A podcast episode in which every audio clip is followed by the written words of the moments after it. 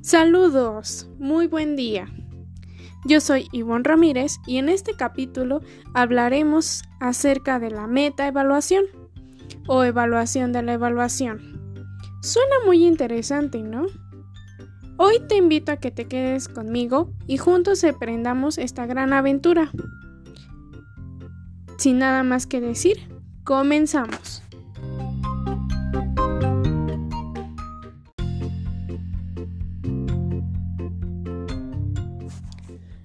La metaevaluación es un concepto que fue introducido por el autor Michael Scriven en 1969.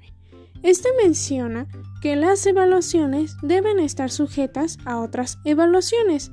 Por ejemplo, si nos realizan un examen, ese examen es una evaluación para nosotros como estudiantes, pero ese mismo examen debe estar sujeto a otra evaluación para saber si funcionó y cumplió sus objetivos.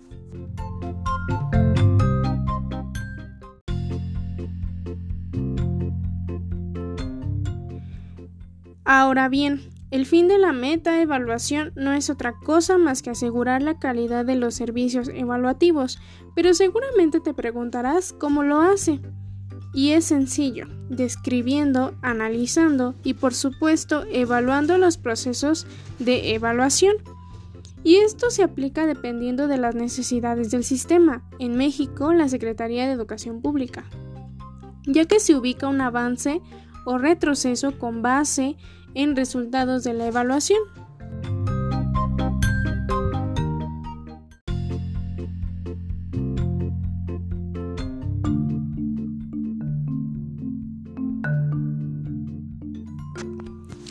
Todo esto conlleva una serie de pasos.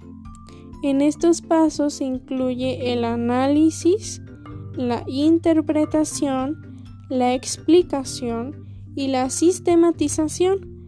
En este sentido, se toman en cuenta aspectos como el procedimiento de selección de la prueba, es decir, qué tipo de prueba voy a utilizar para evaluar cierto contenido, el diseño de esa evaluación, qué es lo que quiero lograr, es decir, las metas, así como conocer los criterios de evaluación, el grado de dificultad y posteriormente qué es lo que voy a utilizar para analizar los datos.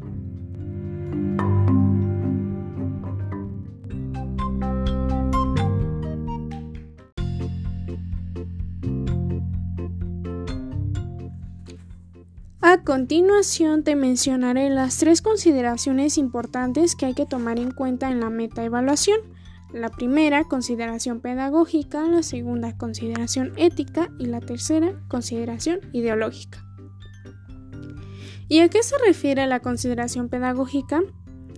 Esta nos dice que no evaluamos por evaluar, sino que se evalúan a los sujetos, en este caso a los alumnos, y se evalúa su alcance, su participación, el conocimiento, su proceso, habilidades, capacidades, competencias, entre muchas otras cosas. Y esto posteriormente el docente lo toma como referente para su evaluación y saber si logró o no el objetivo. Por otra parte tenemos la consideración ética. Es importante hacer énfasis en que los informes deben ser claros, útiles, precisos, con un grado de objetividad y justicia, y al momento de la publicación de dichos resultados deben ser totalmente cuidadosos porque pone en juego las decisiones futuras, ya que como en México existe un grado alto de corrupción, a veces es difícil tomar esto en cuenta.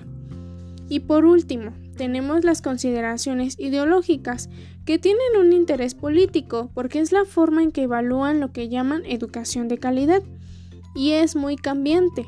Por eso está orientado al modelo educativo vigente y en consecuencia con el objetivo de la metodología docente. Por ejemplo, hoy tenemos un modelo de escuela nueva que favorece que el alumno construya su propio conocimiento. Entonces el docente busca una metodología apropiada para este modelo, pero en el siguiente sexenio si cambia muchísimo el docente tiene que adaptarse y adecuar una nueva metodología para que el conocimiento se adquiera mejor hacia el alumno.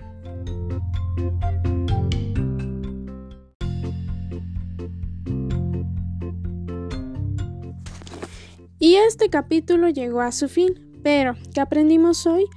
Hoy aprendimos que la metaevaluación es un proceso que diseña, obtiene, utiliza información para hacerla pública también aprendimos que son muchos aspectos a tomar en cuenta, entre los que destaca el diseño, análisis de datos e interpretación.